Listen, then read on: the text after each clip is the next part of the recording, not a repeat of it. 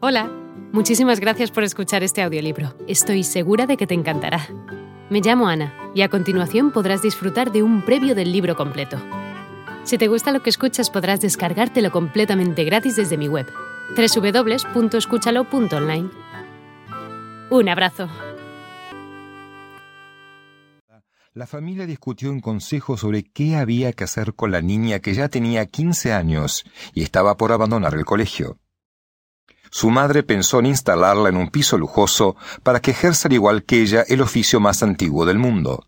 Sin embargo, un amigo de la madre, el duque de Morny, figura política destacada, aconsejó inscribirla en el Conservatoire de Musique et Déclamation, Conservatorio de Música y Declamación, ingresando finalmente en 1859 gracias a la ayuda del influyente político. Al culminar sus estudios dramáticos en 1862, se inscribe en la compañía de la comedia francesa. Como era de rigor con los alumnos más aventajados del conservatorio, adopta como nombre artístico su segundo nombre. Sara, por su orgulloso pasado judío. Ese mismo año debuta en un corto papel de la obra Ifigenia de Racine. La joven no obtiene un éxito inmediato, no entusiasmó ni al director del teatro ni al público pero no se desanimó. Sin embargo, su estancia en la casa de Molière no fue prolongada, debido a un incidente con una compañera a la que abofeteó por defender a su hermana pequeña, lo que ocasionó que en 1863 abandonara la compañía. Sara obtuvo un puesto en el Teatro Gymnase y realizó una corta gira por Bruselas, donde inició una larga lista de aventuras amorosas que guardó en discreta reserva, mientras vivió en su libro Memoria. Actuó por última vez para ese teatro el 7 de abril de 1864, con la obra Un mari qui lance sa femme, un marido que expulsa a su mujer. Ese mismo año conoce a uno de los grandes amores de su vida, Charles-Joseph Lamoral, príncipe de Ligne, con el que inicia una apasionada relación hasta que una vez embarazada, el príncipe la abandona al no aceptar una relación más formal. El 22 de diciembre de 1864 dio a luz a su único hijo, Maurice Bernard. Sin un oficio, y habiendo fracasado momentáneamente en el mundo del teatro, siguió los pasos de su madre, convirtiéndose en una cortesana de lujo. Sara no abandonó su actividad como cortesana hasta que su carrera teatral se hubo afianzado con éxito y pudo mantenerse solo con el trabajo que le reportaba el teatro. Tres años más tarde, debutó en el monumental Teatro de l'Odéon, interpretando con éxito a Cordelia del Rey Lear, y repertorios de Alejandro Dumas, padre, y de la famosa escritora francesa Georges Saint. Aquí empezó su verdadera carrera profesional. Participó en muchos montajes teatrales, alternando la vida teatral con la vida galante.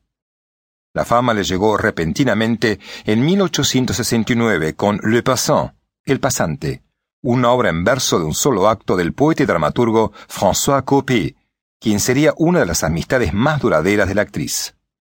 Sara hizo por primera vez un papel masculino, el del trovador Zanetto, haciendo posteriormente de hombre en varias obras más, Lorenzaccio, Hamlet y L'Aiglon, representaciones a las que la prodigiosa voz de contralto de Bernhardt daba una peculiar dimensión verista. Finalmente, la fama. El papel de Zanetto de Le Passant, estrenado en 1869, puede considerarse como el punto de partida de su fama y la revelación de esta gran actriz en la escena francesa.